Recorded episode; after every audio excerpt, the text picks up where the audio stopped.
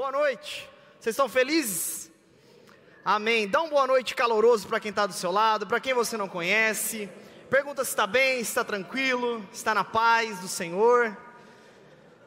Glória a Deus, finalizando esse domingo da melhor maneira, na presença de Deus, cultuando ao Senhor, e eu creio que essa noite vai ficar ainda melhor. Por quê? Porque agora nós vamos ouvir a palavra daquele que nos arrebanhou e nos trouxe até aqui. Olha que poderoso isso. Então, eu queria que você se sentisse à vontade em casa. E aliás, eu queria perguntar se tem alguém aqui pela primeira vez nos visitando. Levante sua mão aí no seu lugar. Pode ficar com a sua mão levantada. Igreja, como é que nós recebemos esses irmãos? Sejam muito bem-vindos. Glória a Deus. Fique com a sua mão levantada, você que está aqui pela primeira vez, que você vai receber um presente, olha que maravilha. Fique com a mão levantada aí, isso. Que você vai receber aí um presente da nossa igreja, um voucherzinho para você depois retirar um presente lá na nossa, na nossa loja. Algumas direções também, eu espero que você de fato se sinta em casa essa noite. Amém? Fique com a sua mão levantada aí ainda. Glória a Deus. Sejam bem-vindos. Sejam bem-vindos à nossa casa. Amém? Gente, para vocês que estão aqui pela primeira vez, então vou dar uma contextualizada. Nós estamos no tema A Chegada, e o tema A Chegada é uma série de mensagens expositivas em cima do Evangelho segundo Marcos. Então, semana após semana, já desde Marcos capítulo 1, a gente está trabalhando todos os trechos de Marcos, expondo para a igreja e sendo edificados, exortados, encorajados pelo Evangelho segundo Marcos. Hoje, nós chegamos ao capítulo 4 de Marcos. Pastor, mas o livro de Marcos tem muito mais capítulos. Então quer dizer que a gente vai fazer daqui mais dois anos isso? Não. É, já está chegando perto do final, inclusive o próximo tema também vai ser muito legal. Sem spoilers aqui, mas vai ser um tema incrível que todo mundo gosta e tenho certeza que vai nos edificar demais e trazer muitas bênçãos para muitas famílias. Mas por hora estamos no tema A Chegada e que tem sido uma bênção para nós porque Marcos ele tem o papel, a ênfase de apresentar Jesus como o Filho de Deus, como aquele a quem veio à terra, aquele a qual Jesus enviou para assumir a forma humana e então dar a vida, entregar a vida no meu e no seu lugar, que éramos pecadores depravados, incapazes de salvar a nós mesmos. Então Jesus ele vem e se torna essa oferta perfeita ao Pai e dá vida e se entrega e Jesus morre lá na cruz do Calvário, levando sobre si toda a nossa culpa, todo o nosso pecado, passado, presentes e futuros, leva sobre si, toma do cálice da ira de Deus, morre, mas ao terceiro dia ressuscita e hoje está vivo, nos dando a possibilidade assim de morrermos, mas ressuscitarmos com ele para uma nova vida. Amém? Portanto, a chegada significa essa chegada, a chegada desse Messias prometido que inaugura o seu reino aqui na terra. Hoje, nós continuaremos então o capítulo 4, e hoje, a partir do verso 21 até o verso 34. Então, abra sua Bíblia aí, Marcos, capítulo 4, hoje, a partir do verso 21 até o verso 34. Semana passada o pastor Lipão começou a exposição do capítulo 4 e ele pregou aqui o início do momento em que Jesus começa a ensinar por meio de parábolas. Você vai perceber que hoje também nós vamos falar de mais três parábolas em que Jesus conta para falar a respeito do reino de Deus. Na semana passada talvez foi a parábola mais conhecida, a parábola do semeador. Quantos já ouviram essa parábola? Que legal. Agora, essa semana é, são outras três parábolas, mas que apontam para o mesmo princípio. Jesus, só para que você entenda enquanto você acha aí, ele então é anunciado como Filho de Deus. E Marcos registra todos os momentos em que Jesus vem apresentando sinais e maravilhas para mostrar ao povo, a todos, que de fato ele era esse Filho de Deus prometido. Então, em diversos momentos da vida de Jesus, ele vem revelando sinais, curando pessoas, expulsando demônios e assim por diante. Ele chega num determinado momento onde ele ensina primeiramente aos judeus, nas sinagogas, no ambiente religioso daqueles dias, e esse povo judeu, principalmente o partido farisaico, ele não aceita Jesus como o Salvador, ele não aceita Jesus como o Messias prometido, então ele rejeita a tal ponto que trama juntamente com os herodianos para matar Jesus. Então Jesus faz um movimento interessante a partir do capítulo 3. Jesus deixa de ensinar nas sinagogas e no contexto judaico, e ele parte então para ensinar em mar aberto, em ar aberto. Ele ensina em casas e à beira-mar. Olha que interessante, Jesus gostava de uma água, né? Andou em cima da água, coisa arada. Jesus, então, ele começa a ensinar ao ar livre, e gente de todo canto, gente que vinha de diversas regiões. Então, todo esse movimento de Jesus de sair desse contexto judaico e partir para essas multidões, a popularidade de Jesus foi aumentando evidentemente. Porque Jesus agora não ensinava mais para um núcleo específico de pessoas, mas ele atendia gente de todo canto. Inclusive, Marcos registra que gente de terras distantes vinham para ouvir Jesus. Gente de terras distantes vinham para ouvir a pregação de Jesus. Obviamente que a maioria dessas pessoas vinha para receber milagres e assim por diante, mas ainda assim, quando essas pessoas vinham, Jesus era muito estratégico.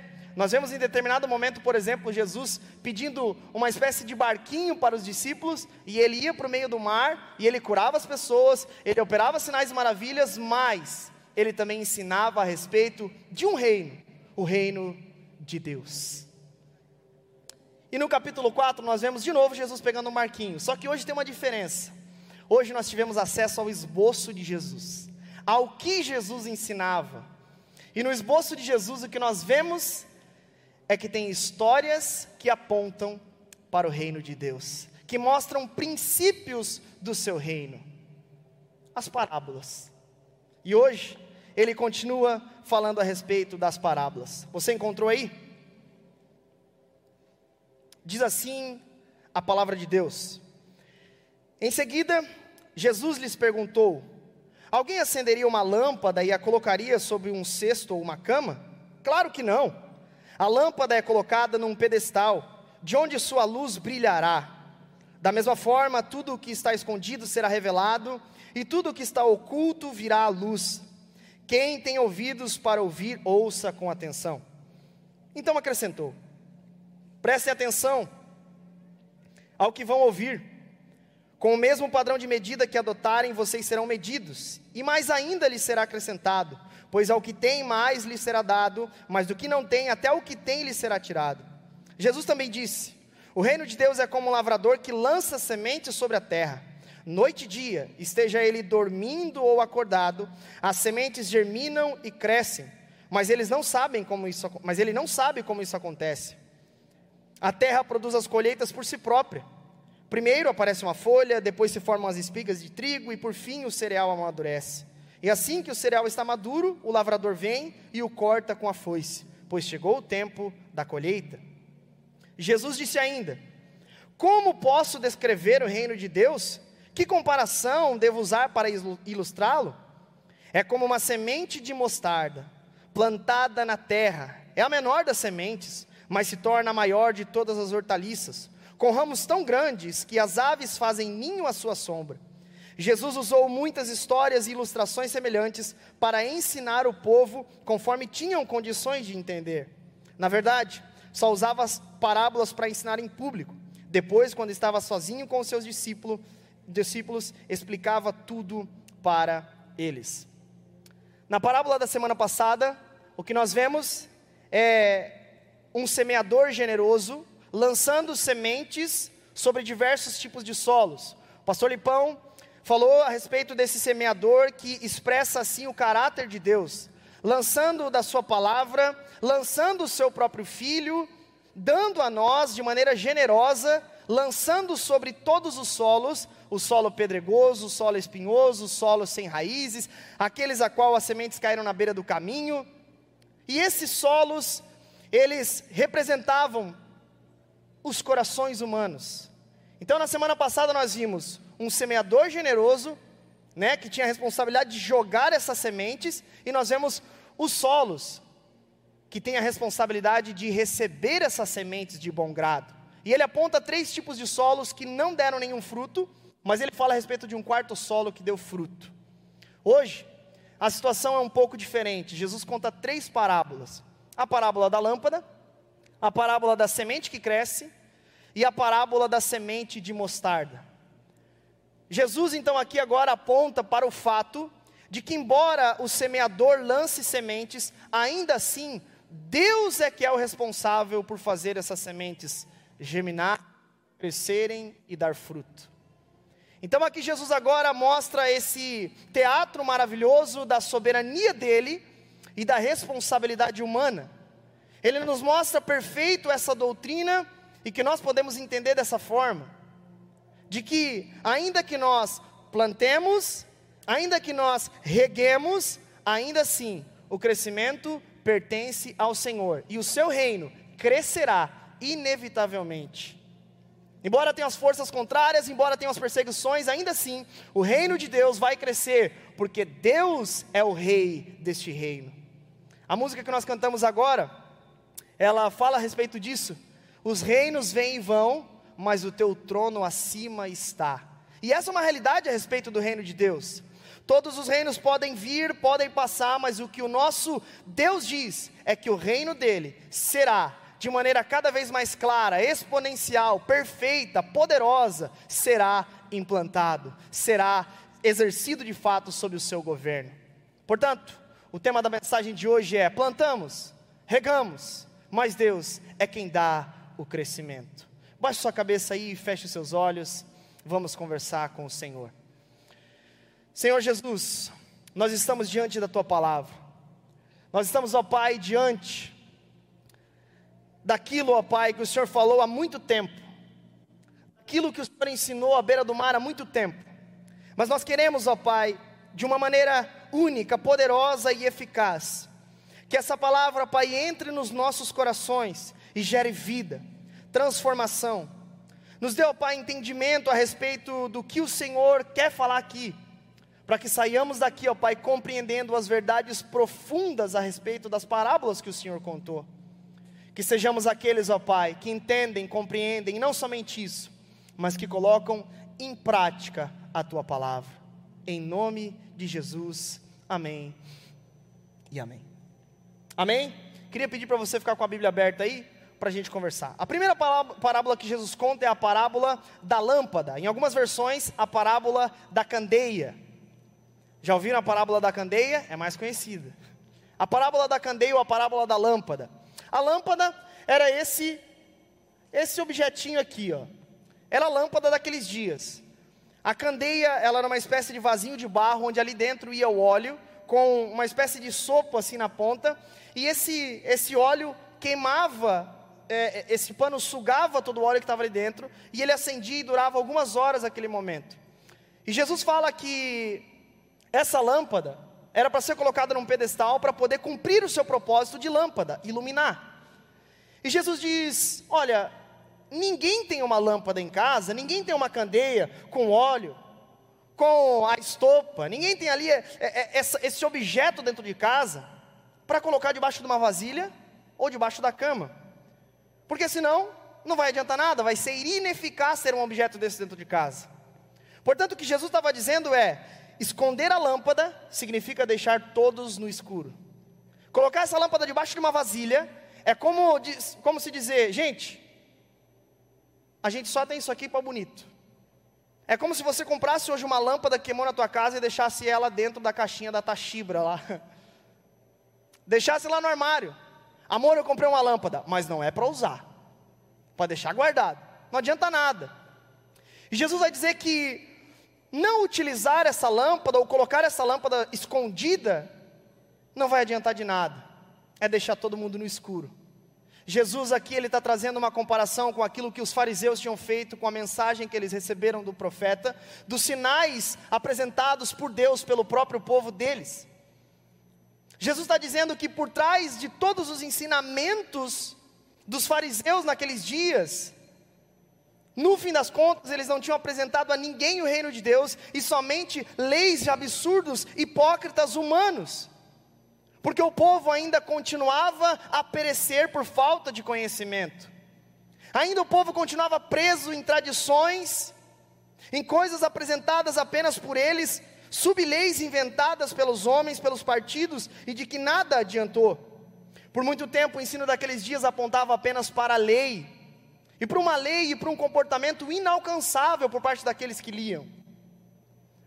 mas agora Jesus havia chegado.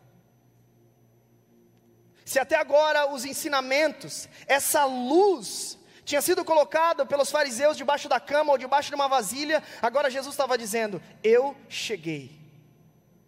Agora Jesus havia chegado e estava então inaugurando um novo tempo, um novo momento, uma nova realidade. Jesus estava ali. E se aqueles mestres e fariseus apontavam para a lei, agora Jesus estava apontando para ele mesmo. Jesus estava apontando para a realidade de quem ele era. Jesus estava apontando para o fato de que ele era o próprio Deus e estava ali se revelando a homens comuns, pescadores, pecadores, cobradores de impostos, mas Jesus estava ali, apresentando a eles algo que ninguém tinha entendido até então: o mistério do reino de Deus. Jesus estava ali naquele momento, apresentando a esses homens comuns o reino em que ele estava estabelecendo. E eu fico imaginando os discípulos conversando, e de repente Jesus contando as parábolas e eles, e aí Pedro, você entendeu? E aí Tiago, você entendeu? Cara, eu estou entendendo. Eu estou começando a entender quem Jesus era, tipo um novo convertido, sabe? Eu estou começando a compreender o que, que Jesus está querendo dizer. Eu estou começando a entender, de fato, Ele é o Filho de Deus. De fato, o que Ele veio começar e inaugurar é algo muito grande. É algo muito grande do que a lei, é algo muito maior do que o templo, é algo muito mai maior do que o que nós aprendemos até agora eu estou começando a entender o mistério, o segredo do reino de Deus. E o que Jesus faz aqui é um encorajamento aos discípulos. Vocês sabem que vocês não tinham capacidade de compreender, vocês sabem que vocês não poderiam entender o que eu estou dizendo, mas eu me revelei a vocês. Eu deixei com que esse mistério do reino fosse apresentado e desvendado de modo espiritual por vocês. Portanto, o encorajamento a partir de agora é um só.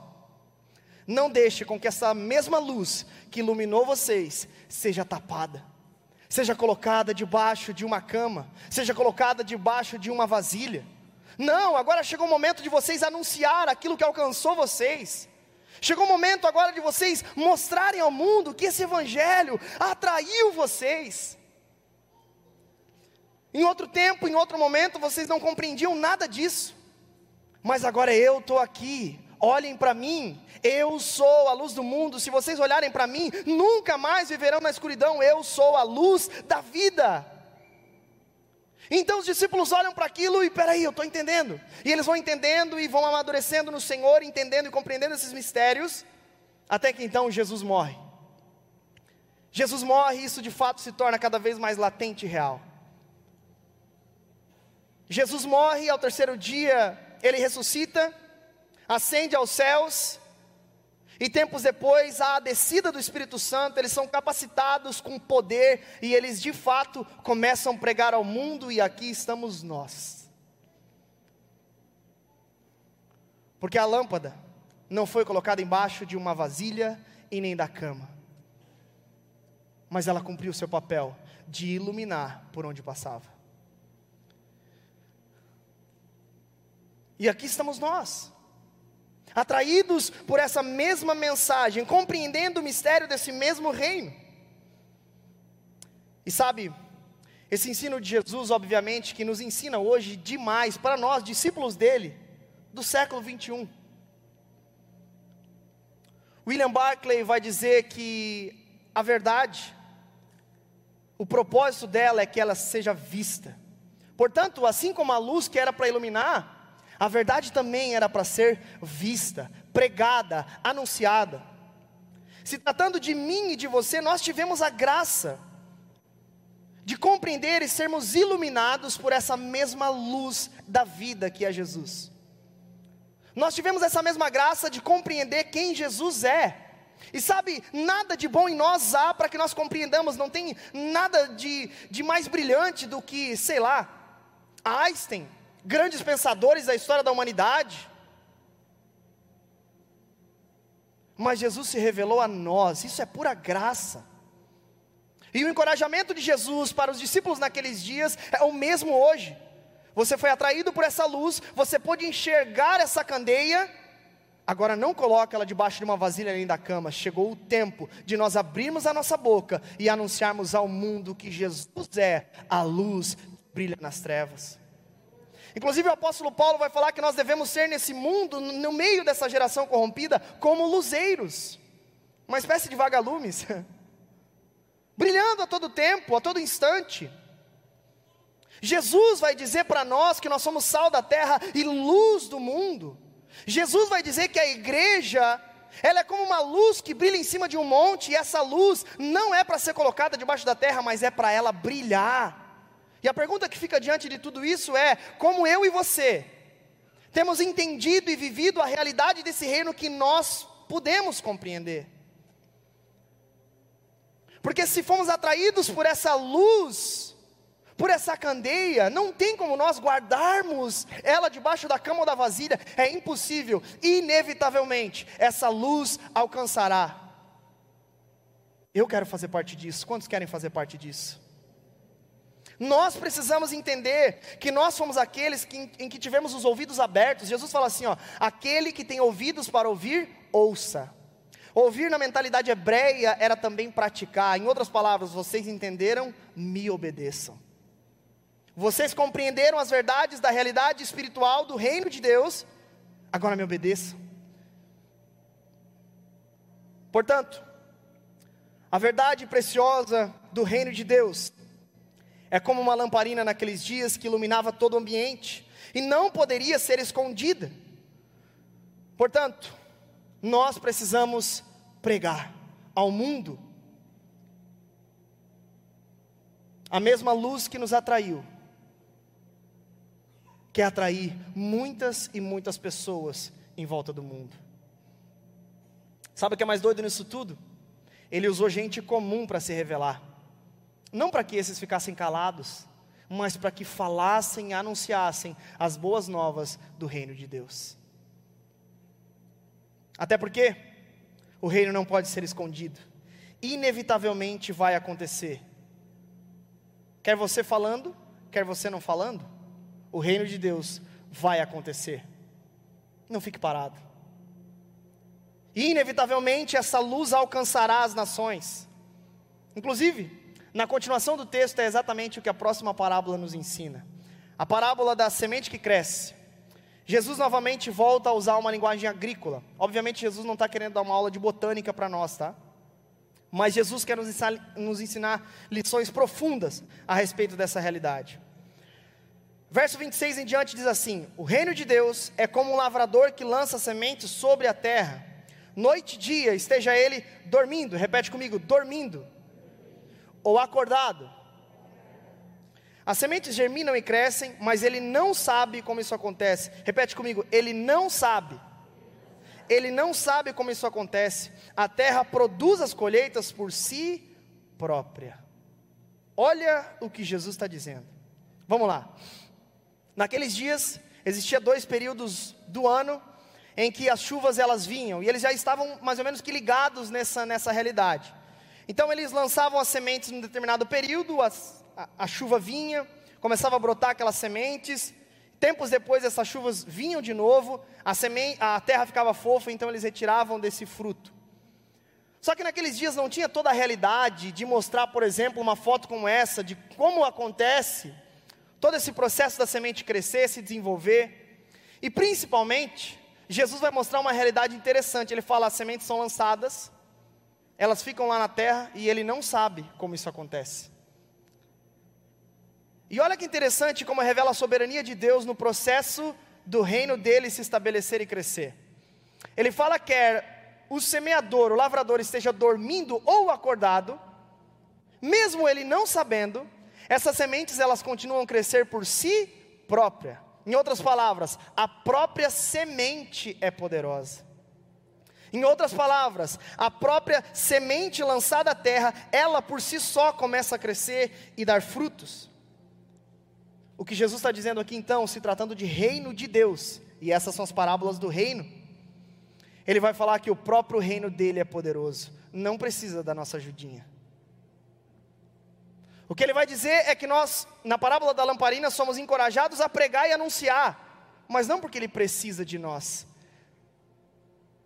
A própria semente é poderosa. Então, quando você começar a se achar com relação a, a pregar o Evangelho, você já pode murchar, porque quem dá poder para crescimento é o próprio Deus e não você.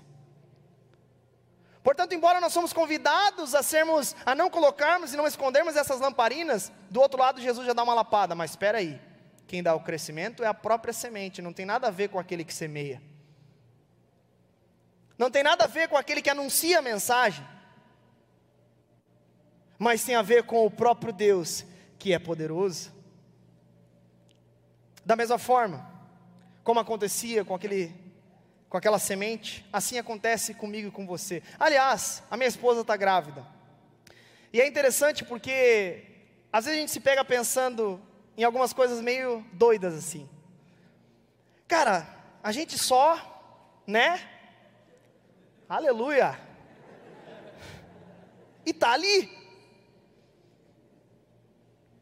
A gente só usufruiu da graça. E que graça, cadê? Mas a semente está ali.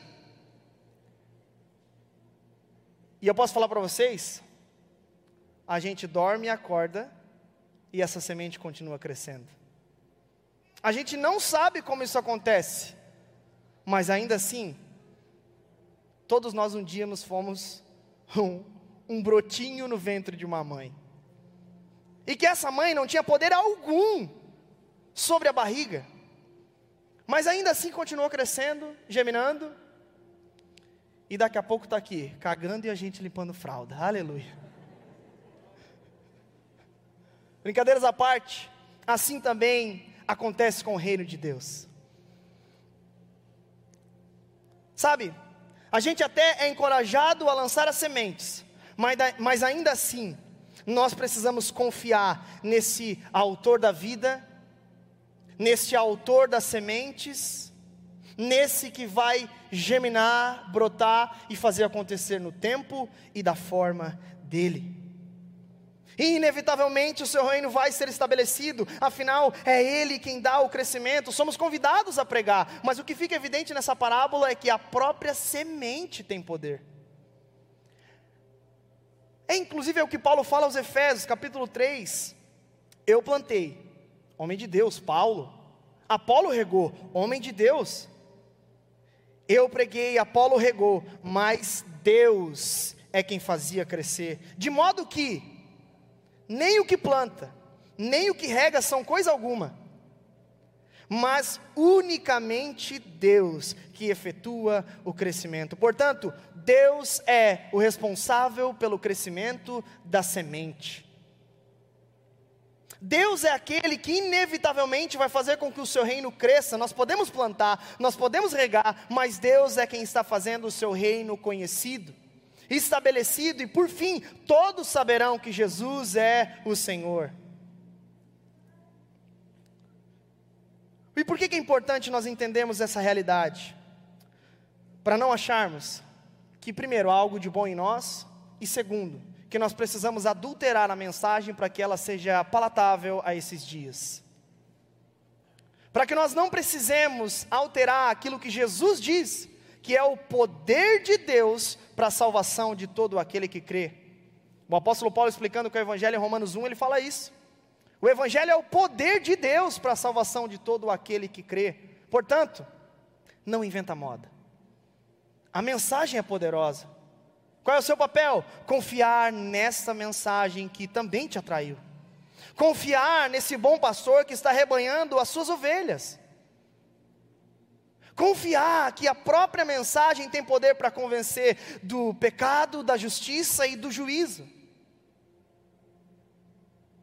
É bem verdade que Jesus foi estratégico e criativo na transmissão dessa boa nova. E nós podemos ser, claro, mas sempre confiando de que a própria palavra é o poder de Deus. Que a própria mensagem é o poder de Deus. Por isso, nós não precisamos alterar para que as pessoas gostem mais do que nós pregamos ou não. Porque nós precisamos entender que o evangelho ele primeiro nos ofende, isso é uma realidade. Mostra que nós somos depravados, pecadores, miseráveis e que merecemos o inferno, isso é uma realidade do evangelho. mas também aponta para Jesus que deu a vida por pecadores miseráveis que estavam a caminho do inferno. Portanto, não adulteremos a mensagem, mas confiemos que de fato ela é o poder de Deus. Essa parábola então nos ensina duas coisas. Independentemente se estamos dormindo ou acordados, se entendemos ou não, Deus vai fazer o seu reino conhecido. Por exemplo, enquanto eu estou pregando, eu não sei em qual coração Deus está fazendo algo hoje. Eu não sei em qual coração Ele está retirando o coração de pedra e dando um coração sensível a Ele. Eu não sei. Meu papel é pregar a mensagem. Segunda verdade que esse texto nos ensina, nós precisamos confiar na palavra de Deus. Essa noite, lancemos a semente, mas Deus vai fazer como em quem Ele quiser. Amém? Primeira parábola, então, nos ensina que essa mensagem não pode ser escondida. Segunda parábola mostra que, embora nós não escondamos e anunciemos a mensagem, ainda assim, Deus é quem traz o crescimento. A partir do verso 30, ele começa então a terceira parábola. E ele diz: É pequena, mas é profunda, a da semente de mostarda. Jesus disse ainda: Como posso descrever o reino de Deus? Que comparação devo usar para ilustrá-la? É como uma semente de mostarda, plantada na terra. É a menor das sementes, mas se torna a maior de todas as hortaliças, com ramos tão grandes que as aves fazem ninho à sua sombra. Jesus se utiliza aqui da menor das sementes que o povo conhecia naquele contexto. Obviamente que o grão de mostarda se você conhece de agricultura, você vai saber que esse não é o menor grão que nós conhecemos. Mas naquele contexto, naquela região, esse grãozinho era o menor grão que eles tinham acesso. Então, Jesus está dizendo: olha, o reino de Deus é semelhante a um grão de mostarda. Ele começa pequenininho, talvez até insignificante para alguns, mas ela se torna a maior das hortaliças, a ponto de as árvores vi, as aves virem pousarem, fazer ninho nela, morar nela. O povo judeu, ele tinha uma espécie de ego nacionalista, que considerava que somente aqueles que eram filhos de Abraão era a própria pátria deles, era o próprio povo judeu, ninguém mais. Tanto que os discípulos enfrentaram até eles mesmos um certo, de, um certo tipo de resistência, que Deus, obviamente, precisou quebrar e apresentar: olha, o reino de Deus é para gente de toda tribo, língua, raça e nação, não só para o povo judeu. Mas Jesus com essa parábola está dizendo: olha, o que começou aqui, insignificante, vai também atrair todos os gentios, vai atrair pássaro de tudo que é canto. Eles vão vir e fazer ninho sobre esse reino, porque de fato esse reino, embora tenha começado numa região lá na Palestina, com um grupo de homens comuns, atrairia os quatro cantos da terra. O que Jesus está trazendo nessa realidade é um tempo futuro onde de fato o seu reino, mesmo diante das ações contrárias, mesmo diante das investidas de Satanás, mesmo diante das perseguições que os crentes sofreram ao longo da história ainda estão sofrendo e talvez sofrerão ainda mais, o reino de Deus nunca vai parar de crescer, porque Deus disse que ele cresceria. Então, em detrimento de todas as provações, de todas as, as, as, divers, as diversidades que nós temos, ainda assim o reino de Deus seria estabelecido. O que ele está dizendo é: esse reino começa num bebê, nascido dentro de uma estrebaria, numa manjedoura entre os animais, é morto, crucificado, abandonado pelos seus discípulos, mas ainda assim, aqui estamos nós é bem verdade que esse reino pode ter começado insignificante, pequeno e até mesmo sendo loucura para alguns, para nós é o poder de Deus. Para nós é o poder de Deus para a salvação de todo aquele que crê.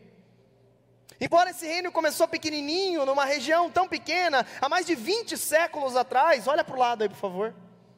Sabe quem nós somos? A igreja de Cristo o reino de Deus está sendo estabelecido.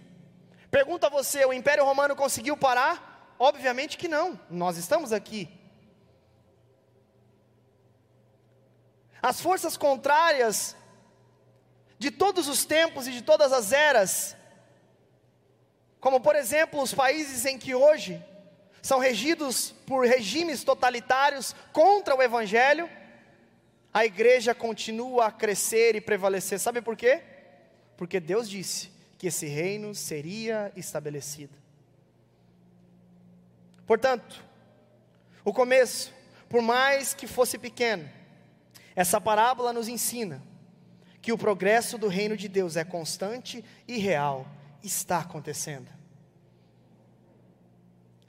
Quando os ouvintes daquele tempo ouviram isso, eu imagino que eles ficassem pensando: cara, Jesus é muito louco. Tem muita história que já rolou, ele chegou agora. Mal ele sabe que daqui a pouco o, os judeus já vão, já vão nos matar e tudo vai acabar, tudo já vai para o ralo. Que, que nós vemos? Que Jesus não estava louco, que ele era o próprio Deus.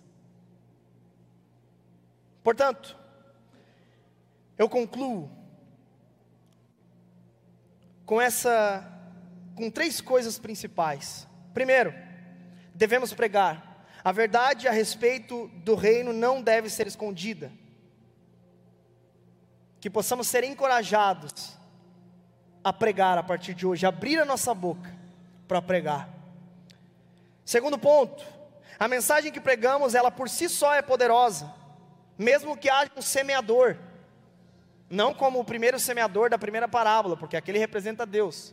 Mas como esse segundo lavrador, que pode representar eu e você, ainda assim, mesmo que preguemos, mesmo que lancemos a semente, ainda assim, nós não temos poder algum para fazer essa semente crescer, porque a própria semente é que é poderosa.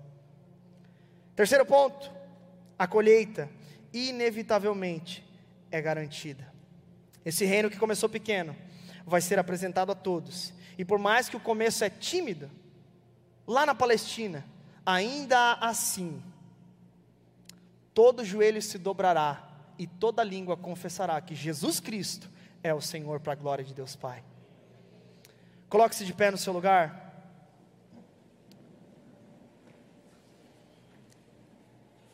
Sabe, diante dessas três parábolas do reino, o que o texto nos mostra é que o reino de Deus continua a acontecer e ele vai acontecer inevitavelmente. Podemos regar, podemos plantar, podemos pegar qualquer coisa, mas Deus é quem vai dar o crescimento, na forma e quando Ele quiser. A grande pergunta que eu faço para nós que somos cristãos, que estamos aqui reunidos essa noite é: você vai ficar fora disso? Você vai ficar fora disso? A minha oração, então, num primeiro momento, e a minha primeira oração, é para que eu e você entendamos que nós precisamos abrir a nossa boca e pregar. E a minha segunda oração é por você que talvez ainda não entende as realidades do reino de Deus. E que talvez, enquanto eu pregava, você foi compreendendo cada vez mais. Repito, isso não teve nada a ver comigo. Mas talvez a verdadeira semente caiu no teu coração. E se foi a verdadeira semente, eu preciso dizer algo a você. Daqui pouco tempo, você vai começar a negar coisas que você não negava. Você vai começar a se interessar por coisas que você não se interessava. O seu maior fascínio vai ser Jesus Cristo. Primeiro, eu quero orar por nós, que já compreendemos, mas estamos um pouco acuados, um pouco acuados, ou então envergonhados, ou então preguiçosos mesmo. Nós precisamos anunciar esse reino, pregar ao mundo que Jesus é o Senhor. Baixe sua cabeça, feche seus olhos. Jesus é Deus. E Ele quer fazer com que eu e você usufruamos de maneira plena do que Ele tem para nós. não viva uma fé cristã pela metade. Então, vamos orar aqui agora por nós, os cristãos primeiro. Jesus, em teu nome, Pai, que eu oro.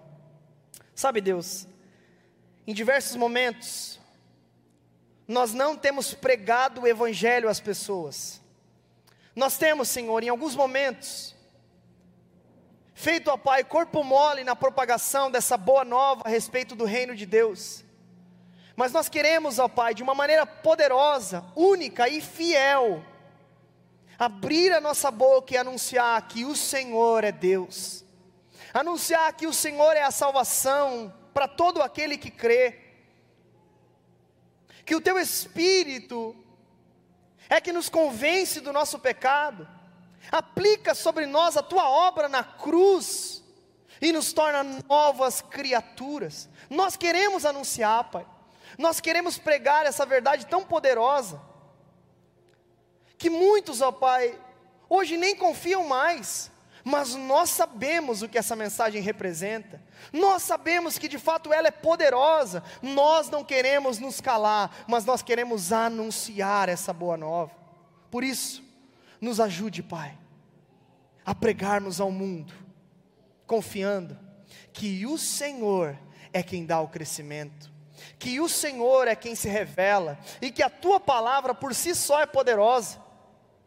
Que possamos abrir a nossa boca com confiança, que o Senhor, lá no nosso trabalho, lá na nossa faculdade, onde estivermos, vai chamar os seus.